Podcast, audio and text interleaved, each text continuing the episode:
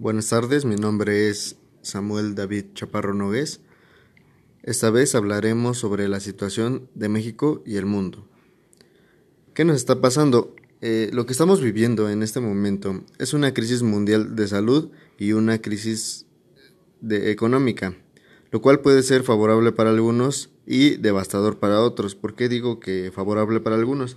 Pues los que tenían un guardadito o los que pues son de dinero pueden aprovechar esta eh, pues es pues lo que está pasando para comprar casas, comprar cosas y pues venderlo después al, a más precio, ¿no?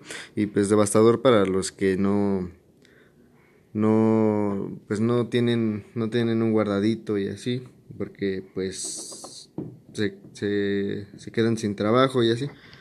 Pero bueno. Pues las causas de todo lo que estamos viviendo es a causa del coronavirus, un virus pues en extremo contagioso y fatal para personas con enfermedades crónicas y de mayor edad.